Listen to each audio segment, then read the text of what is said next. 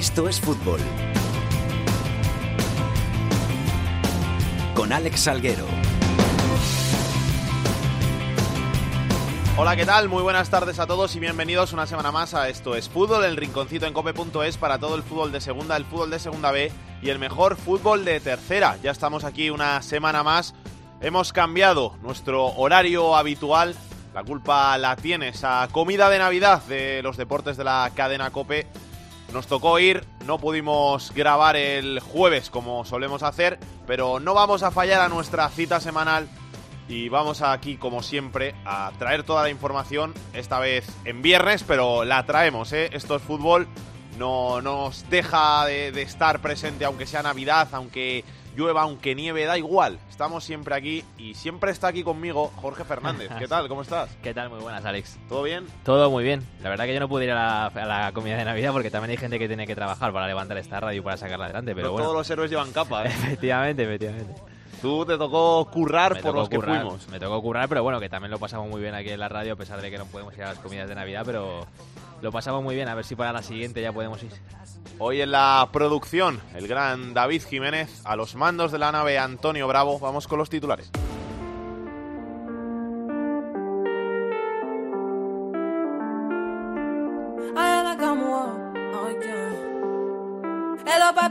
El Cádiz sigue líder a pesar de su empate esta jornada frente al Elche. Segundo es el Almería que encadena tres victorias consecutivas. Huesca, Fuenlabrada, Girona y Zaragoza completan los puestos de playoff. Por abajo el Deportivo Escolista con 12 puntos a 5 del Extremadura que es penúltimo y del Racing. El Tenerife con 18 puntos estará esta semana en puestos de descenso. En segunda división B, el Atlético Baleares lidera el grupo 1 con 36 puntos. En el 2, la Unión Deportiva Logroñés encabeza la tabla con 34. En el 3, el Castellón es el primero de la clasificación. El Cartagena hace lo mismo en el 4.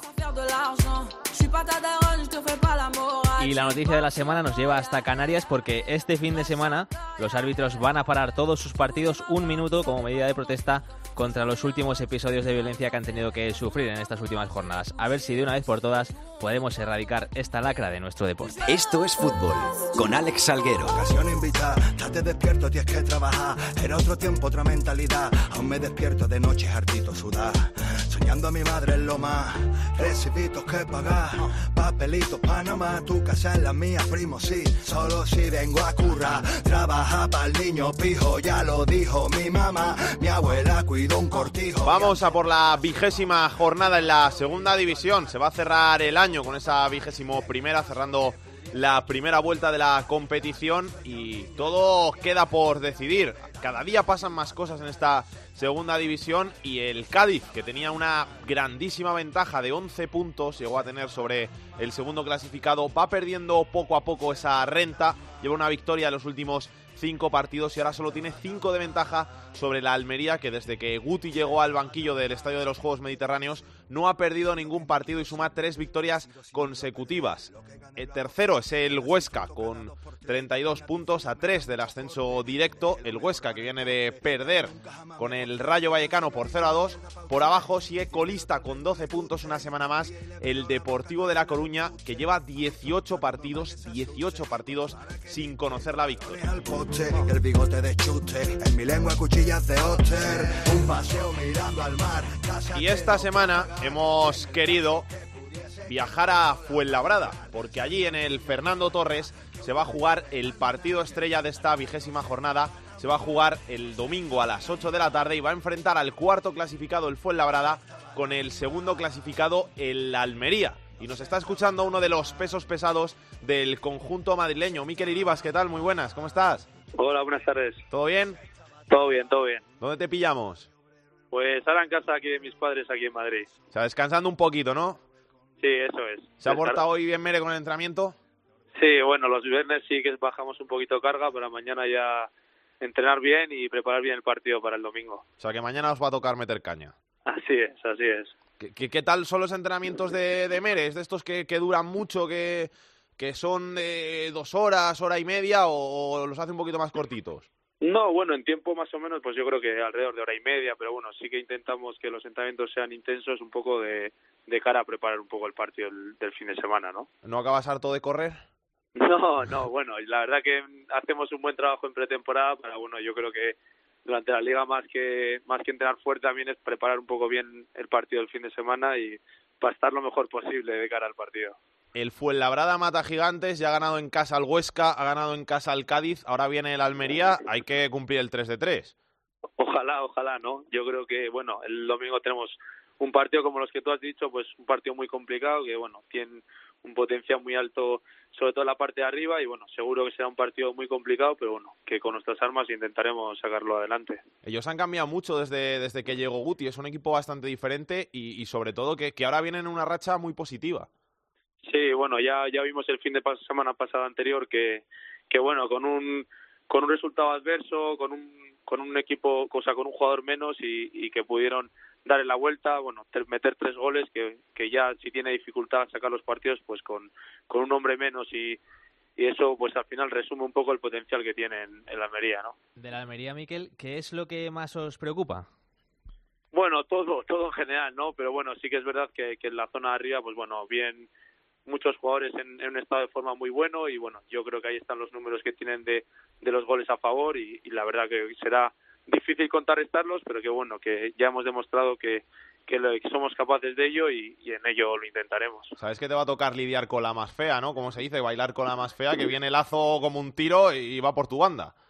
Sí, bueno, la verdad que, que está en un estado de forma, como te he dicho anteriormente, muy bueno, tanto él como, como muchos de, de arriba y bueno, y de, y de todo el equipo en general pero bueno, yo te digo que, que esperemos que, que, bueno, en el Torres y con nuestra gente, pues podamos hacernos fuerte y, y, como has dicho antes, pues sacar resultados positivos como hemos hecho hasta ahora.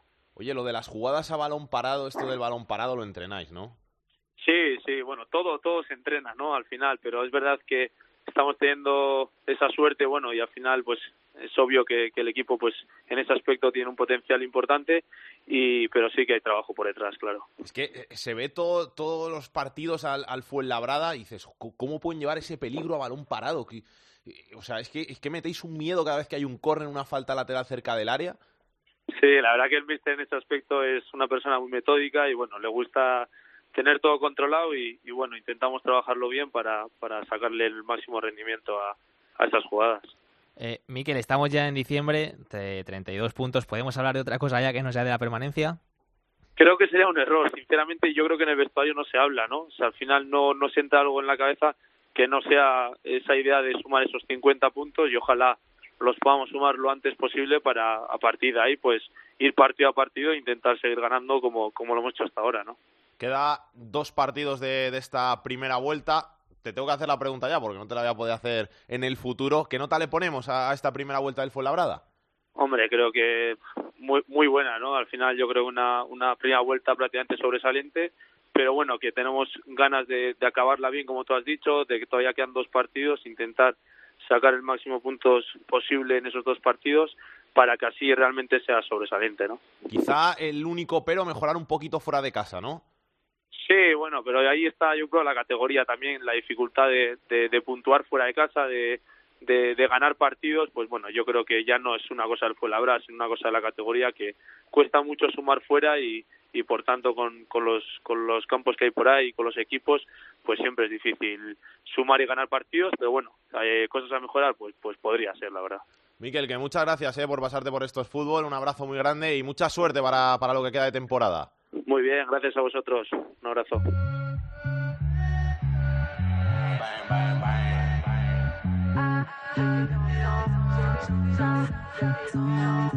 Toi t'es bon qu'à planer, ouais je le sens, t'as le seum, j'ai la boca. Entre nous y'a un fossé, toi t'es bon qu'à faire la mala. Bébé, bébé du sale, allo, allo, allo. Y si el partido estrella de la jornada se va a vivir en el Fernando Torres el domingo a las 8 de la tarde, el sábado a las 6 de la tarde va a haber un partido dramático en el Toralín porque la Ponferradina, que viene en mala racha en las últimas jornadas, va a recibir a un Deportivo que sigue con su año dramático, sigue sin sumar, sigue sin ganar y van ya 18 partidos sin conocer la victoria. Leti Chas, ¿qué tal? Muy buenas. Hola, ¿qué tal? Muy buenas tardes. Sigue sin ganar el Deport y cada vez los líos son mayores a nivel extradeportivo. Sí, de hecho, esta semana, pues con esa situación que tiene el Depor Deportiva, que está a 8 puntos de la salvación y 18 partidos sin ganar, se ha hablado mucho más de lo institucional que de lo deportivo, porque ya el lunes la directiva de Paco Zas anunciaba su dimisión, anunciaba una junta extraordinaria para el mes de enero y, la fecha es el 14 de enero cuando se conocerá un nuevo presidente para el Depor. Estamos hablando de un Paco Zas que llevaba siete meses en el cargo.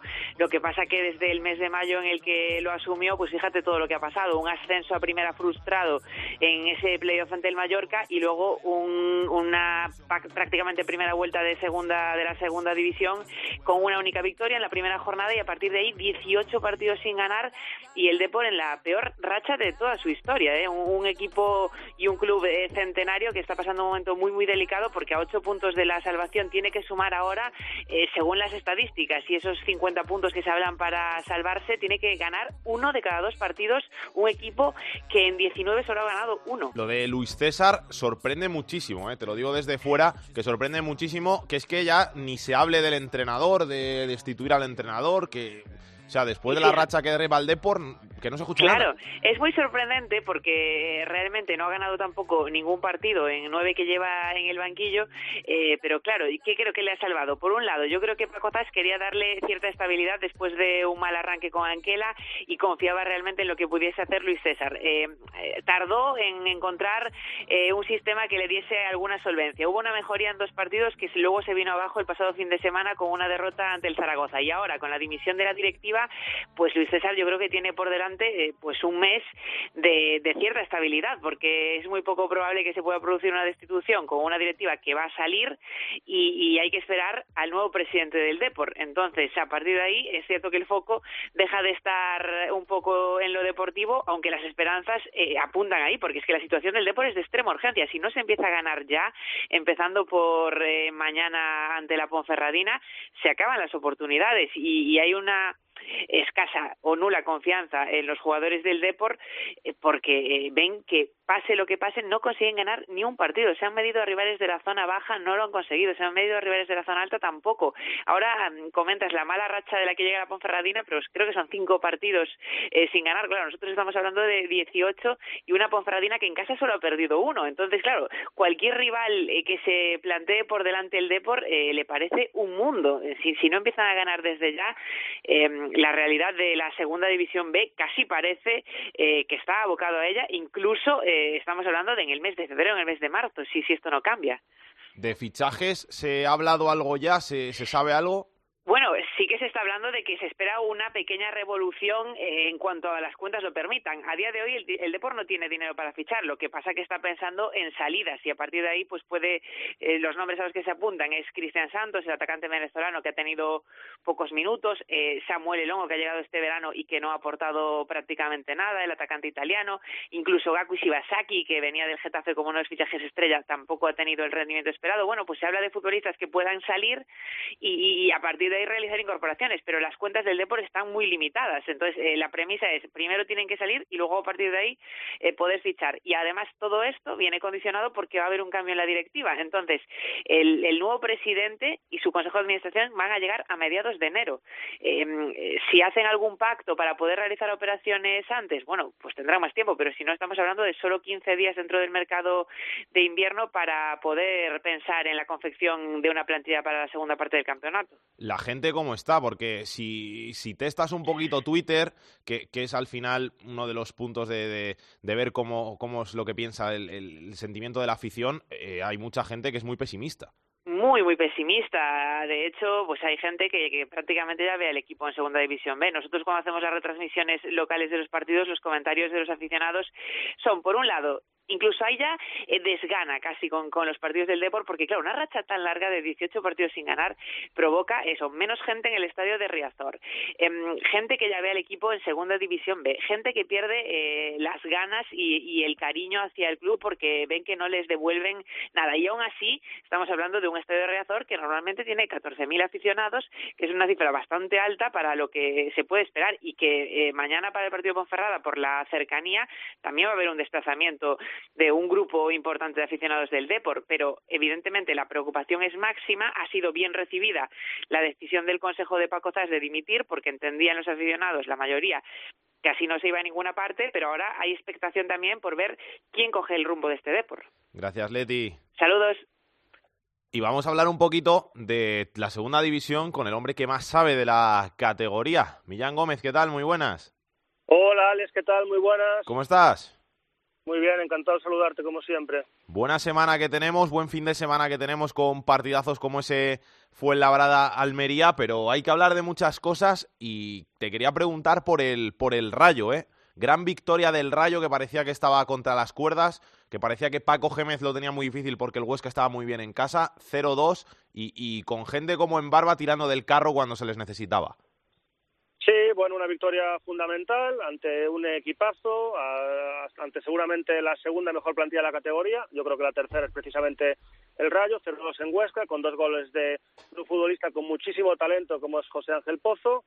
Una victoria que yo quiero, yo creo que viene a refrendar las sensaciones positivas mostradas por el equipo de Paco Gémez en partidos anteriores, no así en Oviedo, donde yo creo que ahí sí que fue inferior o cuando menos no generó en exceso en ataque, no produjo en exceso en, en ataque.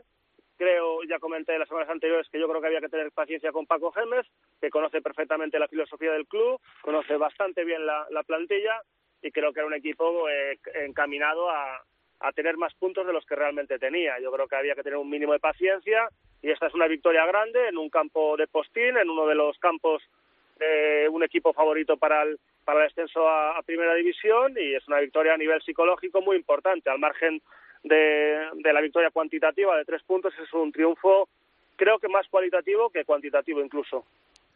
Otro de los equipos también que lo está haciendo muy bien es el Almería, porque cuando llegó Guti ya estábamos, hablábamos programas anteriores de que la situación que tenía Guti no era tampoco fácil, porque no era fácil mejorar los números que habían hecho hasta el momento. Lo complicado era no empeorarlos, pero sí que de momento sigue, sigue ganando.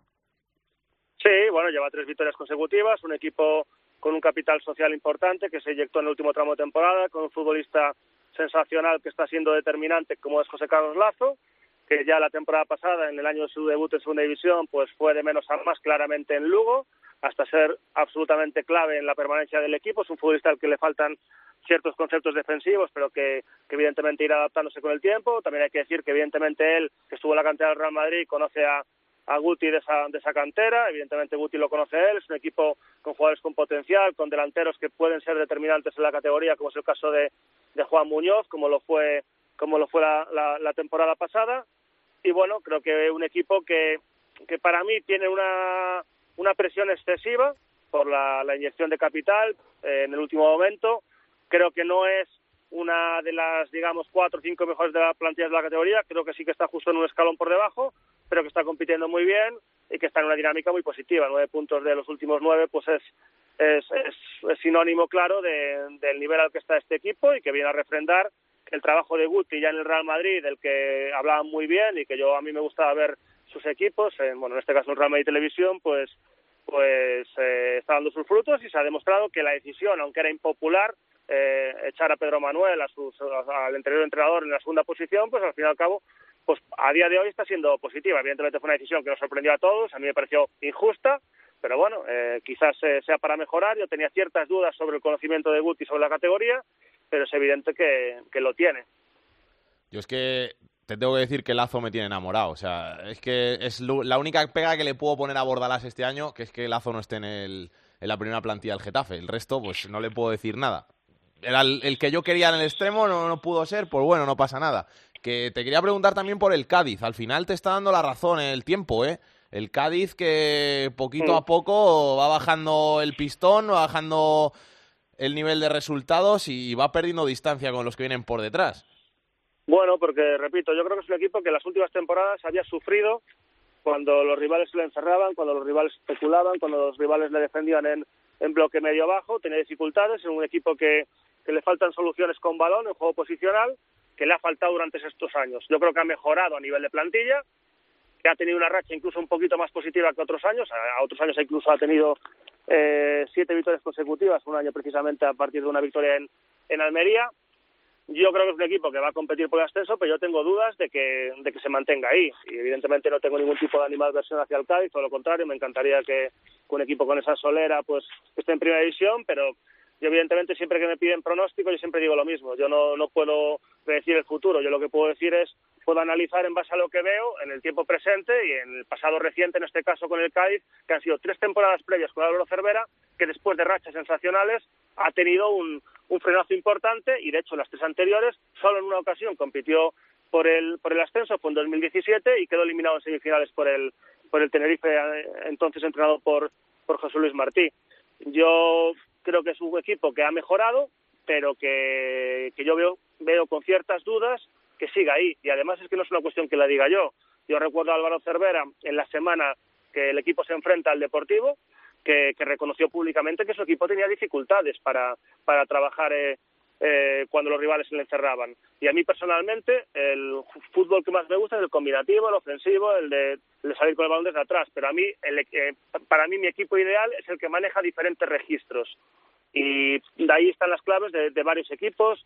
Eh, veas el Girona con Pablo Machín, veas eh, otro tipo de, el, bueno, el Barça de Ernesto Valverde, etcétera. Y entonces creo que al Cádiz le faltan ciertos registros para ser aspirante a todo o para tener más encarrilado el ascenso directo. Yo creo que va a competir por ascenso directo y es posible que ascienda, pero en base al pasado reciente tengo ciertas dudas. Mencionabas, Millán, al Tenerife, en el cual ha debutado este fin de semana Rubén Baraja. ¿Qué te ha parecido el debut? Bueno, Rubén Baraja es un entrenador que, le gustan los equipos eh, eh, muy compactos, que, con líneas reducidas, eh, que con un, equipo corto en el sentido de las líneas muy juntas, un equipo que no, que no prioriza en este juego posicional. Es un equipo que habitualmente juega con 4-4-2, que demostró cierto nivel en el, o bastante nivel en, el Elche en una situación complicada después del descenso administrativo. Yo creo que tuvo mucho mérito. Es cierto que en aquel año, pues, un porcentaje muy elevado de los goles fue de Sergio León.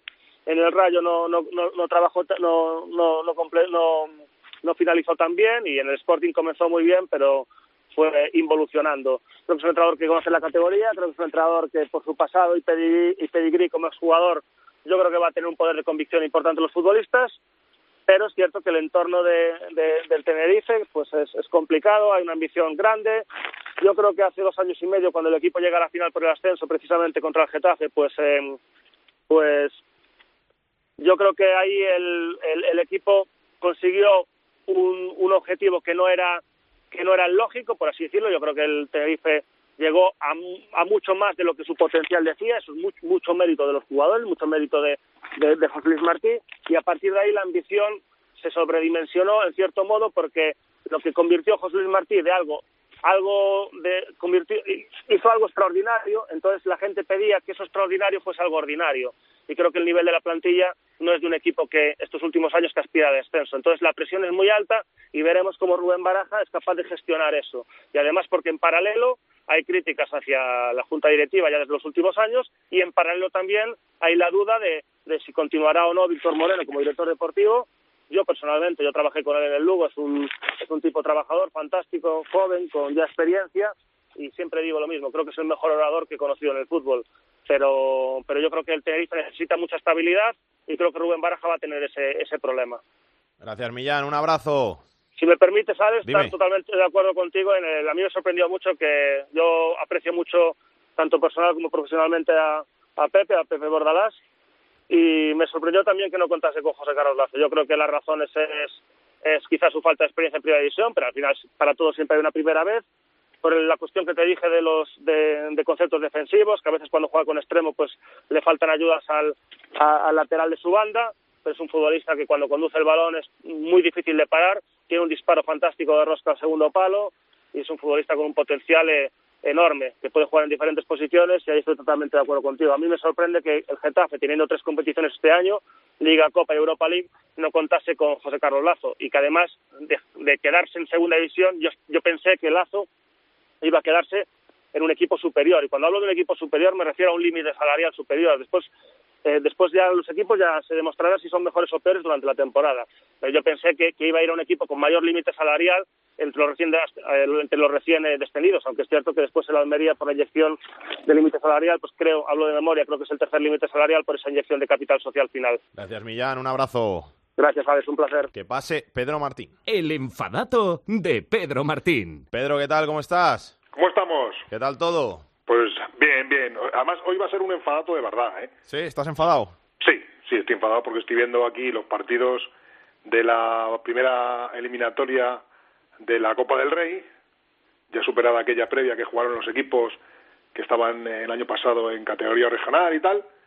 Y bueno, pues eh, una jornada estupenda, que podía haber sido una jornada estupenda de Copa del Rey, con eh, 55 partidos en, con equipos de primera, de segunda, segunda B, tercera, eh, por ejemplo, un fin de semana, como se hace, por ejemplo, en Inglaterra, pues se ha convertido en una jornada de Copa repartida en cuatro días, porque recuerdo que ya se ha jugado un partido, la semana que viene jugarán martes un montón de partidos, miércoles otro montón de partidos, el jueves otro montón de partidos, y todo ello con un Barça-Madrid entre medias, porque la federación no ha tenido otra ocurrencia que poner el Barça-Madrid en la semana de la jornada de Copa. ¿Lo podía haber jugado el día, el día 4 de diciembre? No, pero tienen que jugarlo el 18 de diciembre y algunos partidos de esa jornada coincidirán con ese Barça-Madrid que Dios quiere que se juega. Así es que una idea estupenda, que era lo de darle brío a, la, a esa Copa del Rey, sobre todo en estas primeras eliminatorias a partido único, con equipo de inferior categoría, pitipín patapán, pues se ha convertido en otra pequeña chapuza del fútbol español que va a juntar todos esos partidos con un Barça Madrid. Un abrazo, Pedro. Hasta luego.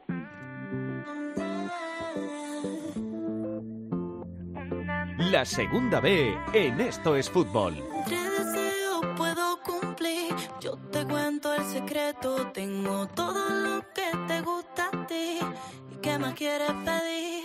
Turno para la segunda B aquí en Esto es Fútbol. Turno para el capitán de la segunda B, Rubén Bartolomé. ¿Qué tal? Muy buenas. Hola, ¿qué tal? Muy buenas tardes. ¿Todo bien? Todo muy bien por aquí, por Zamora. Ya nos viene la Copa. ¿Vas a ir a ver algún partido? Por supuesto, Zamora, Zamora Sporting eh, este martes, así que sí, sí. Eh, con algo de suerte viene un, un zamorano que está lesionado, que es en Salvador, que está haciendo muy buen año en, en Gijón y que sería un lujo poder volver a, a, ver aquí. Y además con la ilusión del Zamora de que si pasa de ronda puede tocarle un primera, así que está la ciudad bastante emocionada. ¿Pero pagando o sin pagar vas? Yo no, no, voy sin pagar, voy sin pagar. mejor, mejor. Gusta más luego, gusta más. Vamos a hablar un poquito de Segunda B. Vamos a hablar del grupo primero, donde sigue líder el Atlético Baleares, pero se ha acercado ya solo un puntito el Atlético de Madrid B. Sí, se dejó dos puntos el Atlético Baleares en el compromiso de esta semana y eso lo han aprovechado los equipos madrileños, ¿no? Para acercarse un poquito, sobre todo el, Atlético de Madrid B, que ya está a un punto, que ya eh, vuelve a acercarse a ese liderato que pudo haber tocado en el partido aplazado y que no acabó sumando, y también el Rayo Majadahonda, que se mete en puestos de playoff y que está eh, ya llamando a sus puestos de, de arriba. En una zona alta, tal, quizá se ha igualado bastante después de que haya habido muchos empates de los equipos, por ejemplo, de, de Baleares, que han hecho que, que al final se comprima todo bastante por, eh, por ahí arriba. Y luego por abajo ha habido dos victorias bastante importantes para salir a la zona de descenso. La del Marino frente al Sporting B en casa 1-0 y la victoria del Celta B, que son dos, dos equipos que escapan un poquito ahora de, de, esa zona de abajo, que siguen, siguen muy volados todos, a excepción de, del Chance, que volvió a caer, que sigue los siete puntos y que le queda todo muy lejos ahora mismo. Me preocupa el Castilla, ¿eh? que no sé cómo lo ves tú que, que ves más partidos, eh, no tiene buena pinta. No me disgusta cómo juega. Al final, bueno, lógicamente en casi todos los filiales hay jugadores de mucha calidad, pero es verdad que en todos los partidos le falta algo. Eh, esta semana volvió a empatar y, y sí que es verdad que tuvo oportunidades para ver si más. La semana anterior en el derby frente al Atlético Madrid falló en una ocasión con cuatro remates debajo de los palos, que son muy difíciles de fallar, que hubiera supuesto el, el 1-0 en ese momento para ellos y luego acabaron cayendo. Creo que les falta algo. No acaba de coger Raúl, yo creo que el tino al equipo. Hay mucha calidad, hay, hay mucha pólvora, pero sí que todavía les falta les falta algo y, y bueno, puede puede acabar rompiendo. Esos, equipos que, que si dan con la tecla pueden romper, pero también es cierto que, que si se empieza a meter abajo son chavales muy jóvenes que les puede costar superar esta presión y, y que pueden meterse en muchos problemas. En el grupo 2, el Logroñés, que va como un tiro, pasó de ronda en la Copa del Rey y encima sigue primero de grupo. Sigue primero, aunque no fue capaz de sumar los tres puntos, y eso hace que se le acerquen a algunos rivales, como la Cultural Leonesa, que tenía un duelo, un derby, además, eh, un duelo de altura frente a la Salamanca UDS, eh, lo ganó y se le acerca un poquito. Y también se aprovechó se aprovecharon ambos un poco de, del pinchazo del Atlético Bilbao B, en una, en una jornada en la que lo que hay que destacar es que un poco revolución de los de abajo, porque el Arena sigue imparable, que sumó los tres puntos, el de Yoa sigue imparable y también sumó los tres puntos, Unionista sumó un punto, ganó también Guijuelo, entonces muchos equipos de abajo que hasta hace poco estaban eh, muy, muy, muy hundidos, que han sumado de tres en tres, que han puesto en, un compromiso un poco a las de la zona media y, también que han complicado porque muchos de ellos juegan contra equipos de la zona alta y al final les han ganado, como puede ser el caso del Leyo al Athletic B. En el grupo 3, eh, te voy a preguntar por el Andorra de Piqué. Si ya con, conforme va avanzando la temporada, ya hemos visto que, le ganó el Castellón, que está cayendo de, los playoffs, ¿era algo que te esperabas esto?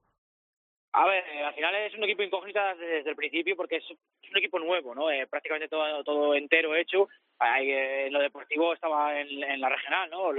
su paso por tercera es, es porque al final lo gana, sube a tercera en en el campo, pero en los despachos sube a segunda B.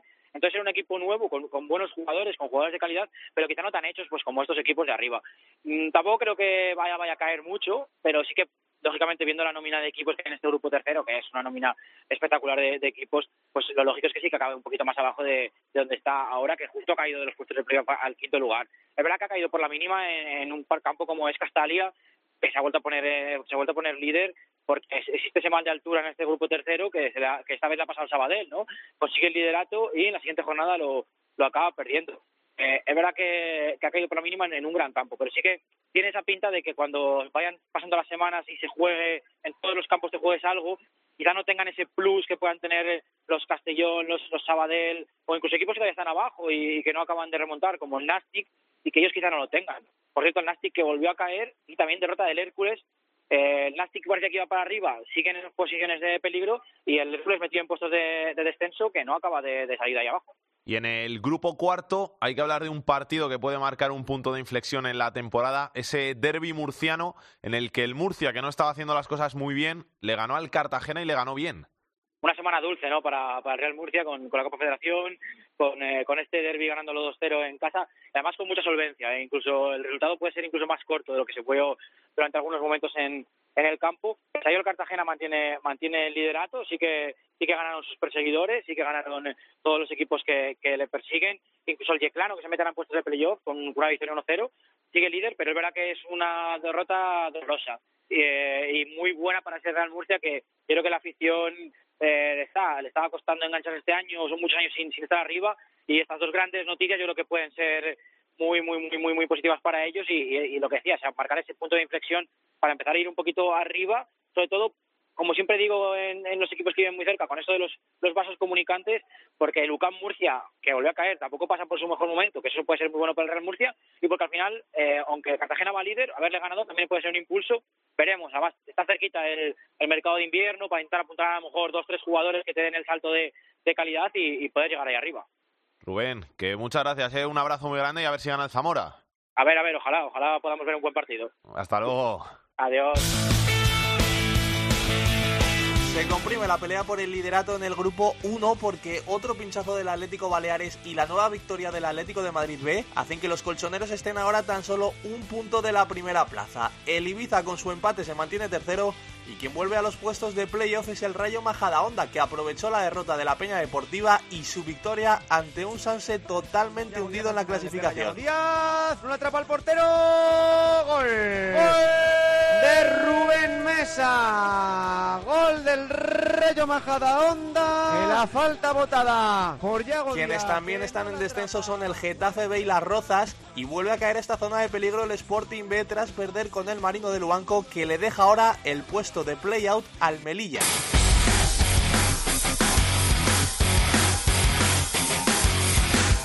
En el grupo 2, el líder, la Unión Deportiva Logroñés, dejó escapar dos goles de ventaja en casa de Litarra y tuvo que conformarse con un empate. Quien le pisa ahora los talones a tres puntos de diferencia es la cultural leonesa que deja atrás una mala racha de dos derrotas consecutivas. Gana el de fondo, llega el gol. ¡Gol! ¡Qué golazo de Andy Kawaya! Bueno, de Pichín llega Dion y llega el gol. Segundo de la cultural. Dani Pichín, gol. El Bilbao Athletic con una nueva derrota sigue en su particular crisis, mientras que el vecino, la Real Sociedad B, no falló esta jornada y le iguala en puntos en la cuarta plaza. Quien sigue viendo de cerca esos puestos de playoff es el Valladolid Promesas, que no pudo pasar del empate con el colista unionista de Salamanca que pese a seguir último muestra síntomas de mejora. Fue una jornada muy cara en la zona baja de la tabla porque los seis últimos clasificados sumaron. El Leioa tras su victoria se encuentra en el puesto de playout, mientras que el Tudelano logró empatar y el Arenas resurge con una nueva victoria. Gol, gol, gol, gol, gol, gol, gol, gol, gol para el conjunto vizcaíno. Jaime Vidal, que recibe la que la tiene el eh, conjunto que chotarra. ¡Gol! Zarzo, zarzo, zarzo.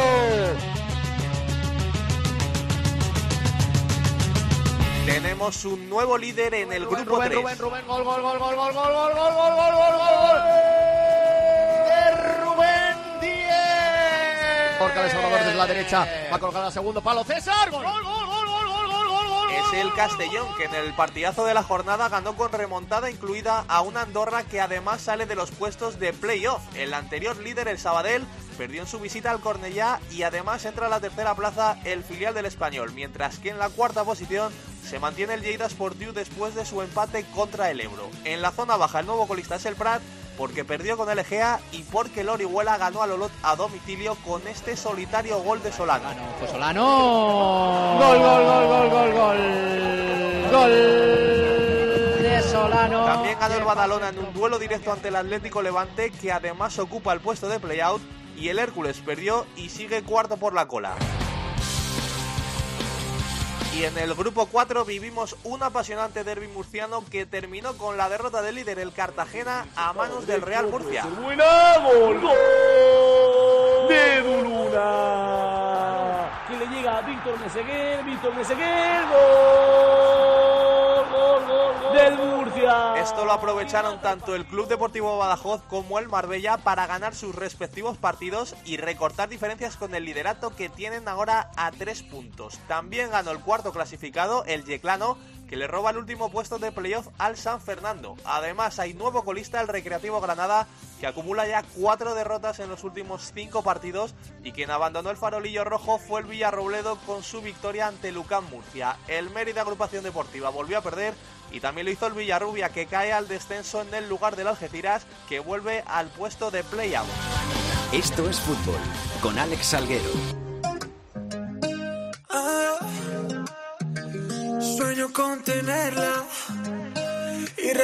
Regalarle todo aquello que me pida para sorprenderla. Mm, porque sea, yo bajo una estrella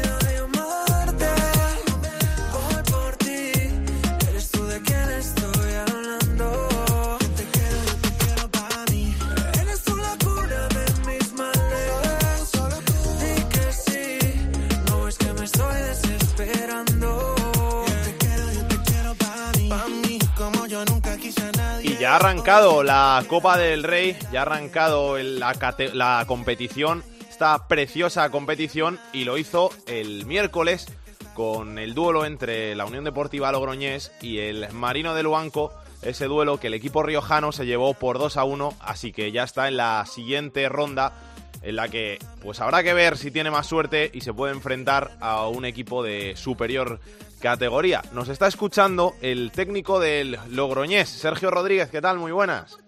Hola, buenas tardes. ¿Cómo estás, Sergio? Bien, muy bien. Enhorabuena eh, por el pase. Muchas gracias. Muchas gracias. Y enhorabuena por la temporada también, que vais líderes de grupo, que eso también es, es de merecer y de reconocer. Sí, lo principal para nosotros en la liga. La copa es un poco más secundario, pero bueno, estamos contentos por estar bien en las dos competiciones. ¿Rotaste mucho? Bueno, sí, rotamos un porcentaje alto. Tampoco somos un equipo que eh, juegue en los mismos 11 jugadores cada fin de semana, entonces, bueno, solemos rotar también en liga y, bueno, tendemos la competición así, en donde intentamos hacer partícipes a, a todos y que todos se sientan importantes porque así lo son. O sea, que es difícil adivinar tus once. Bueno, creo que sí, que no, no es fácil, no es fácil. No, no se lo pones fácil a los aficionados, ¿no?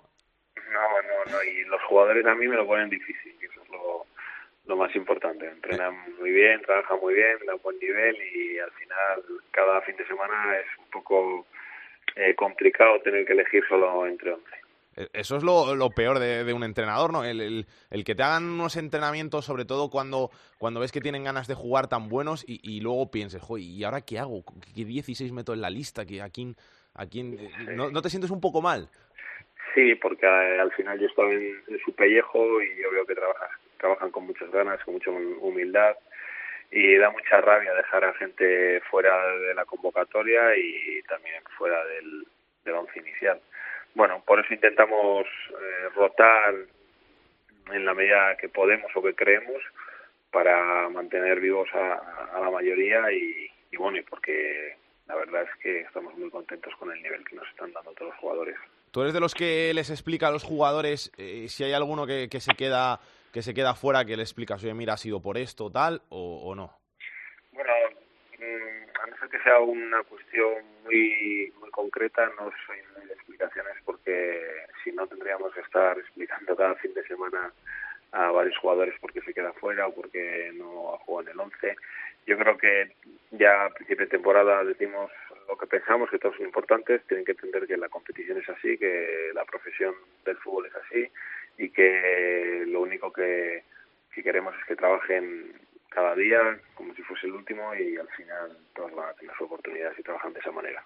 Eh, Sergio, yo si no me equivoco, cuando tú fuiste futbolista coincidiste con Juan Malillo, Sí. que es uno de los mentores, por ejemplo, de Guardiola. Yo no sé si te queda a ti algo de cuando, eh, de ahora que eres entrenador, si algo te puedes parecer a él, si caló algo en ti. Juan Malillo.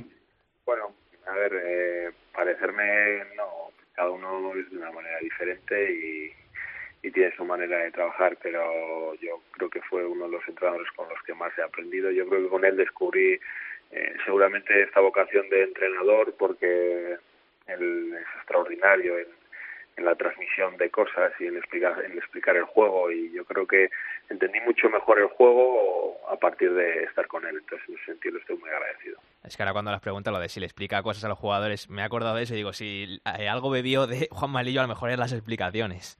bueno, de Juan me aprendí la verdad que muchas, muchas cosas. ¿El juego de posición lo dominaste bien?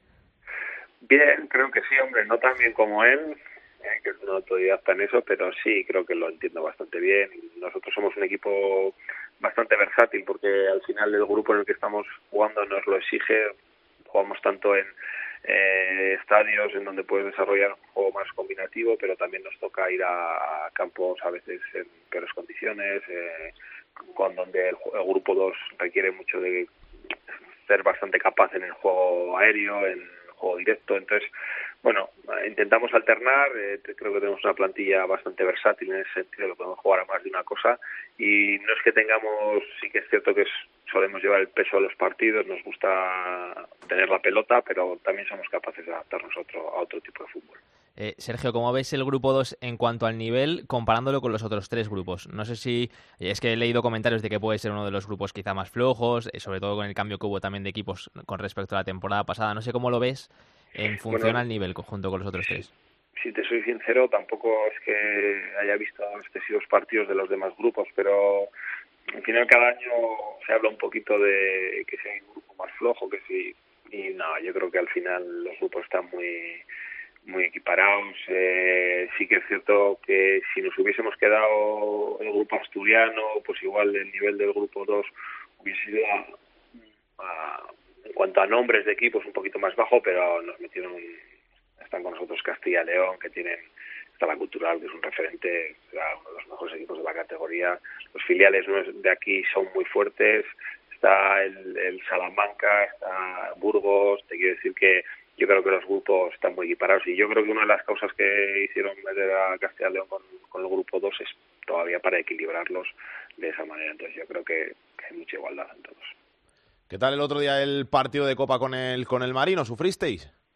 Bueno, fue un partido relativamente tranquilo dentro de que al final es a partido único y bueno, en cualquier momento puede pasar cualquier cosa, pero creo que dominamos bastante el juego, eh, tuvimos la fortuna de, habíamos tenido ocasiones para adelantarnos antes y igual en el primer tramo que estamos al final de la primera parte logramos eh, meter un gol que nos dio bastante tranquilidad y luego, bueno, a raíz de meter el, el segundo gol estuvimos más tranquilos hasta los últimos minutos que nos hicieron un gol prácticamente antes del descuento y bueno, la verdad que quedaban dos, tres minutos y tampoco.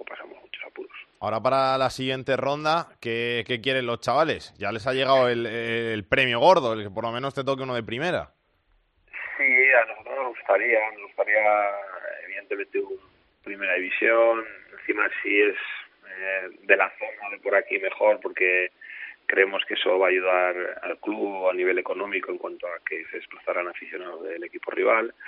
Bueno, nosotros eh, le dimos importancia a este partido porque sabíamos que si pasábamos íbamos a enfrentarnos con un rival de superior categoría y eso nos hacía ilusión, creo que va a hacer ilusión también a, la gente de Logroño y a la región en general. Entonces, bueno, que nos toque que nos toque intentaremos pelear y si nos toca algún equipo primero cercano aquí yo, yo creo que va a ser eh, bonito para todos. O sea que la gente en Logroño prefiere un primera a que le vayan tocando segunda vez y tercera y seguir pasando rondas. Bueno, es que en realidad yo creo que a nosotros solo nos puede tocar un equipo de superior categoría, un segunda o un, o un primera. Eh, creo que por el sorteo está, está de esa manera marcado.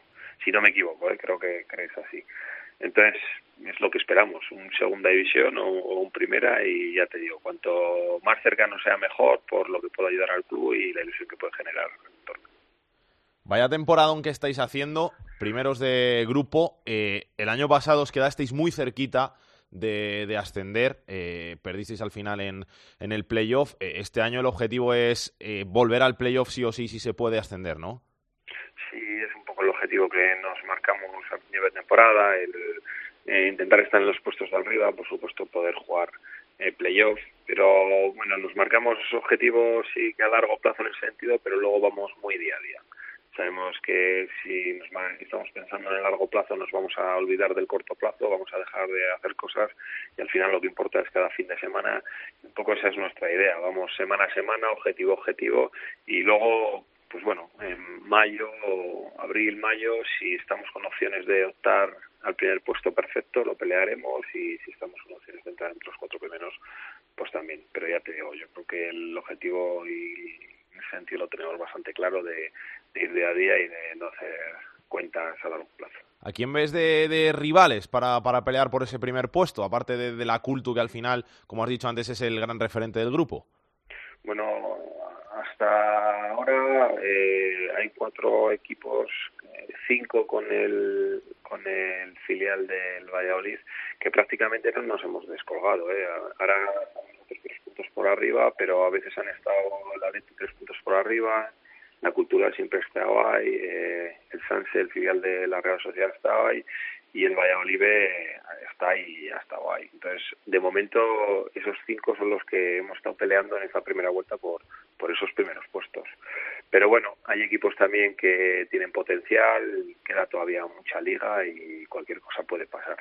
Entonces, esos cinco yo creo que, que ahí vamos a estar peleando seguro y luego seguro que hay sorpresas, seguro que hay algún equipo que coge una buena racha y que también está peleando las primeras posiciones. Sergio, muchas gracias eh, por pasarte por Esto es Fútbol y mucha suerte para la temporada. Muchas gracias a vosotros. Un fuerte abrazo. Sueño con tenerla y regalarle todo aquello que me pida para sorprenderla. Mm, porque sea yo bajo una estrella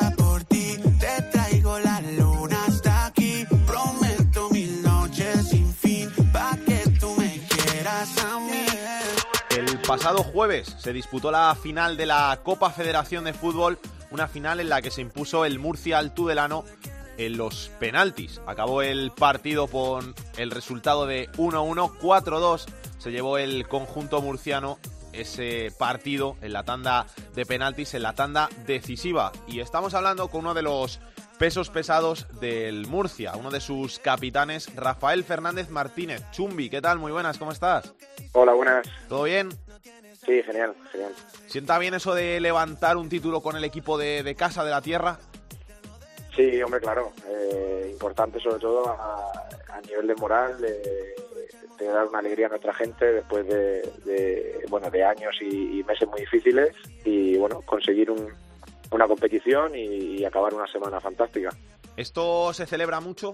Bueno, no, nosotros eh, lo celebramos muy poquito porque fue el jueves, el, domingo teníamos el derby y teníamos que centrarnos en, otro partido. Sí que es cierto que, que como te he dicho, fue un, un golpe de moral para la plantilla, para la afición, para el club, sobre todo también económicamente, que estamos en momentos difíciles.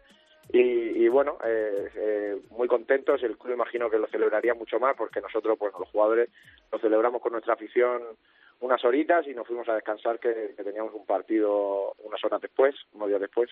¿Sabes cuánto se lleva el club por ganar la competición?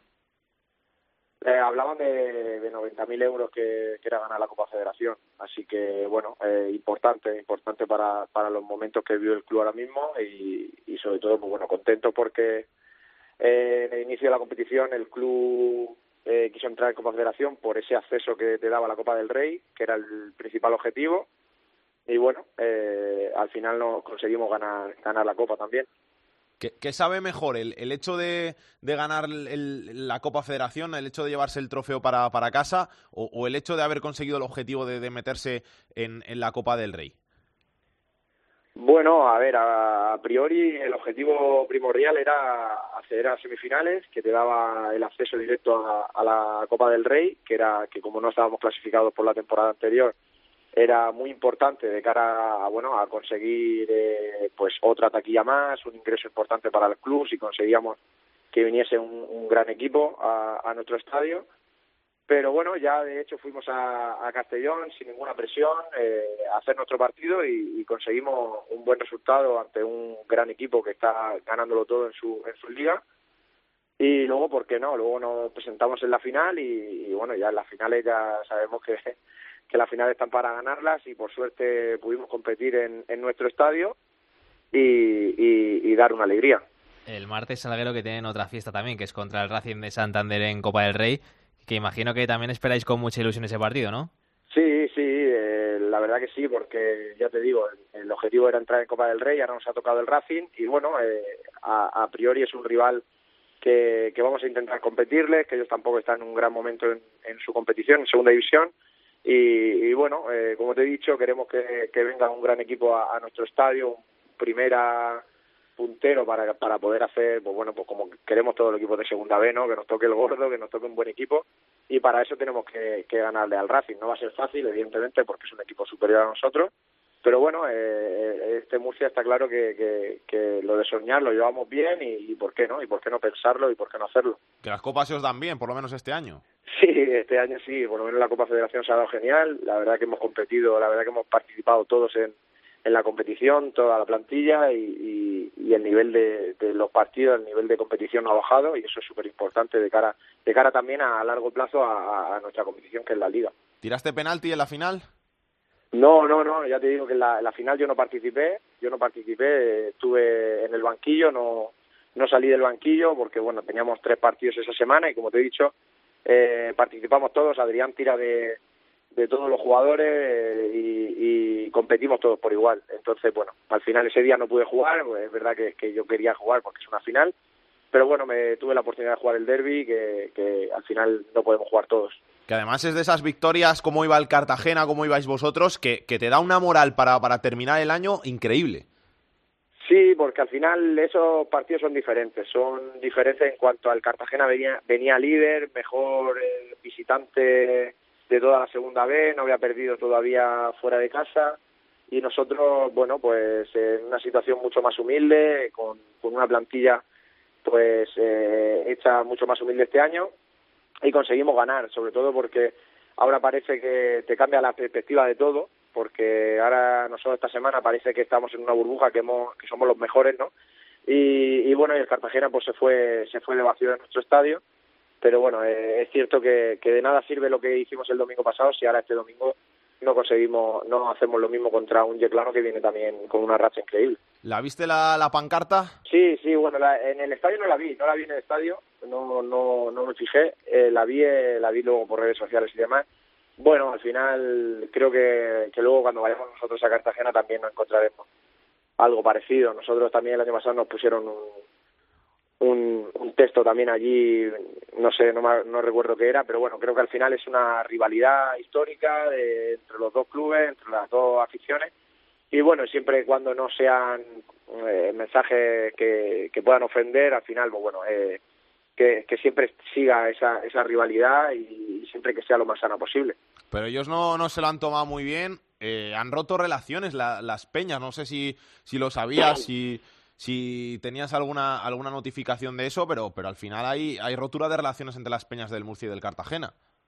Algo, algo había leído, sí, algo he leído estos días. Bueno, al final es cada, cada uno como se lo tome, ¿no? Yo tampoco lo veo. Eh, la temporada pasada también fuimos a- al Cartagonova y teníamos en, en un momento tan difícil como estábamos, que, que estuvimos a punto de la liquidación del club, eh, también pusieron un, un texto ellos de Murcia debe ser destruida o algo así. Entonces, bueno, al final es como te lo quieras tomar. Nosotros, yo tampoco lo veo tan grave la pancarta. Yo creo que, que es algo, bueno, es algo que al final de unos piques, eh, el Cartagena ahora mismo está en un, en un gran momento, está líder de- del grupo, está siempre cerca de ascender y nosotros ahora mismo estamos muy lejos de eso. Yo creo que Cartagena, ya no Cartagena, sino su afición y demás, pues se tiene que centrar en, lo- en disfrutar de su equipo, que tienen un gran equipazo y que bueno que a lo mejor a final de temporada pues eh, obtienen el del premio que llevan peleando durante muchos años yo creo que no hay que darle mucha más vuelta a lo de la pancarta Te tengo que preguntar también por lo del cambio de- del nombre del estadio. ¿Qué, qué, qué te parece? Porque no es algo habitual. Normalmente son empresas, eh, Allianz, eh, Real Stadium, el de la Real Sociedad, y, y ahora el vuestro que se va a llamar Enrique Roca. Suena, no sé cómo, cómo suena ahí en, en Murcia, pero desde fuera suena un poco raro. Sí, es raro porque al final lo nuevo cuesta acostumbrarse, al final nosotros particularmente eh, lo seguimos llamando nueva condomina porque no no no, no te acostumbras, es un cambio es un cambio que cuesta cuesta asimilar, pero bueno, al final se llame como se llame, al final todos los equipos lo cambian por lo mismo, por, por eh, tema económico. Nosotros la verdad que que, lo agradecemos mucho el- lo que es el cambio de nombre porque al final es un ingreso importante para el club y, po- y bueno, y en cuanto a estadísticas, llevamos dos partidos, una final, un derby y los dos ganados, así que bueno, si es por lo deportivo, creo que nos está yendo muy bien el nombre, a ver, ojalá que sea así. Y, y- y cuando perdáis que le cambien otra vez, a ver si sigue la racha, ¿no? Bueno, todo lo que sea, todo lo que sea bueno para el club, para la economía del club, que ahora mismo lo, la prioridad, eh, todo lo que, que tenga que ser, que, que sea. Nosotros nos, nos dedicamos a jugar, se llame como se llame. Chumi, que muchísimas gracias eh, por pasarte por Esto es Fútbol. Enhorabuena por ese triunfo en la Copa Federación, por el triunfo en el Derby también, que, que supongo que a los aficionados les alegraría incluso más que, que el de la Copa Federación. Y nada, que vaya muy bien la, la temporada y mucha suerte. Vale, muchísimas gracias a vosotros. La tercera división en Esto es Fútbol. Para variar por fin hoy pienso en mí aunque quiera tenerte Pero no soy tan fuerte para superarte Jorge, ¿qué contamos de tercera? Pues como siempre, el repaso a la tercera división, los más goleadores son el Nájara con 48 goles a favor, seguido del Barea que ha marcado ya 43. Por contra, los más goleados, el Villegas con 51 y el Alaurín de la Torre que ha encajado ya 46 y el Pichi sigue- sigue siendo el del filial de la Almería, Rubén Henry, que ha marcado 21 goles hasta el momento. Y en la noticia de la semana, Alex tiene que ver aquí en Madrid entre el Rayo B y el Flat Earth, el equipo este que es tierra planista, el que no confía en la circuncidad de la, de la Tierra, porque tuvo que suspenderse el partido por una intoxicación del Flat Earth de hasta 11 jugadores que no pudieron participar por tener por sentirse indispuestos. Em, todo tras una comida, según dijeron ellos, con el presidente del club. Después de eso hubo una batalla dialéctica en las redes sociales de varios comunicados porque el Rayo no quería bajo ningún concepto aplazarlo. Finalmente sí que se ha aplazado y han enterrado ese hacha de guerra, aunque han estado toda la semana lanzándose pullitas en las redes sociales, así que ahora solo hace falta saber cuándo se va a jugar ese partido. Y hay que decir también, que lo vamos a decir porque el caso ha sido mediático y porque eh, lo hemos hablado aquí en, en Estos Fútbol, que los tres exjugadores de la Arandina, Víctor Rodríguez Viti, Carlos Cuadrado Lucho y Raúl Calvo, al final han sido condenados a 38 años de cárcel cada uno. 38 años de cárcel por esa presunta agresión sexual a una menor. Todos han dicho que van a recurrir las penas, así que a ver al final qué, qué dice la justicia, pero de momento 38 años de, de cárcel para, para cada uno de ellos. ¿Qué pasa contigo? Dímelo. Ya no tiene excusa. Hoy salió con su amiga. Dice que pa' matar la tusa. Que porque un hombre le pagó mal. Está dura. a ver qué tiene en su agenda de la semana Hitor Puerto. Comenzamos el repaso de la agenda futbolística de fin de semana con la segunda división, jornada 20. Los dos grandes partidos son el domingo a las 4, el Real Oviedo decimosexto recibe al Cádiz líder y el domingo, como decíamos, pero a las 8, el cuarto, el Fuenlabrada, recibe al segundo, al Almería. En la segunda división B, jornada 17 para los cuatro grupos, destacamos los enfrentamientos de los líderes de cada grupo. En el 1, el Atlético Baleares recibe al decimoctavo, a las Rozas. En el grupo 2, el Logroñés, recibe al Leyoa decimosexto. En el grupo 3, el Ebro recibe, que es decimocuarto, recibe al Castellón. Y en el grupo cuarto, el Cartagena recibe al Lucán Murcia, que es decimosegundo. Eh, para acabar el repaso de la agenda futbolística del fin de semana, hemos fijado la mirada en la tercera división, grupo 2, jornada 17, partidazo entre el caudal tercero y el líder, el Lealtad. Potrei farlo qui, non mi importa se questa gente mi guarda ridendo. Giuro l'altra notte è stato bello, non esci più dal mio cervello. Non basterebbe un solo anello, tu vali più di ogni gioiello. E chissà se quando parti poi ritorni qui da me e dimmi se questo sentimento vale anche per te. Balla finché rimanendo ad occhi chiusi, mi dai un bacio e poi ti scusi. Resta qui solo un secondo in più perché Pues nos vamos hasta la semana que viene aquí en Esto es Fútbol. La semana que viene, que haremos el último programa del año, habrá que despedir el año por todo lo A lo alto, grande, sí. a lo grande, para descansar esas merecidas vacaciones navideñas. Pero nada, que la semana que viene volvemos con toda la actualidad de segunda, segunda B y tercera división. Y a ver si podemos hablar con el Pichichi de segunda división B y con el Zamora de segunda B, que pueden ser unas bonitas entrevistas para, para cerrar el año. Así que nada, nos vemos la semana que viene aquí en Estos Fútbol con más actualidad de segunda, segunda B y tercera. Hasta entonces, que lo paséis bien, besos y abrazos para todos. Chao, chao. Para contactar con Esto es Fútbol puedes hacerlo a través de correo. Esto es fútbol arroba cope punto es. En Twitter arroba es fútbol cope. Y en Facebook, Facebook barra Esto es Fútbol. so cos'è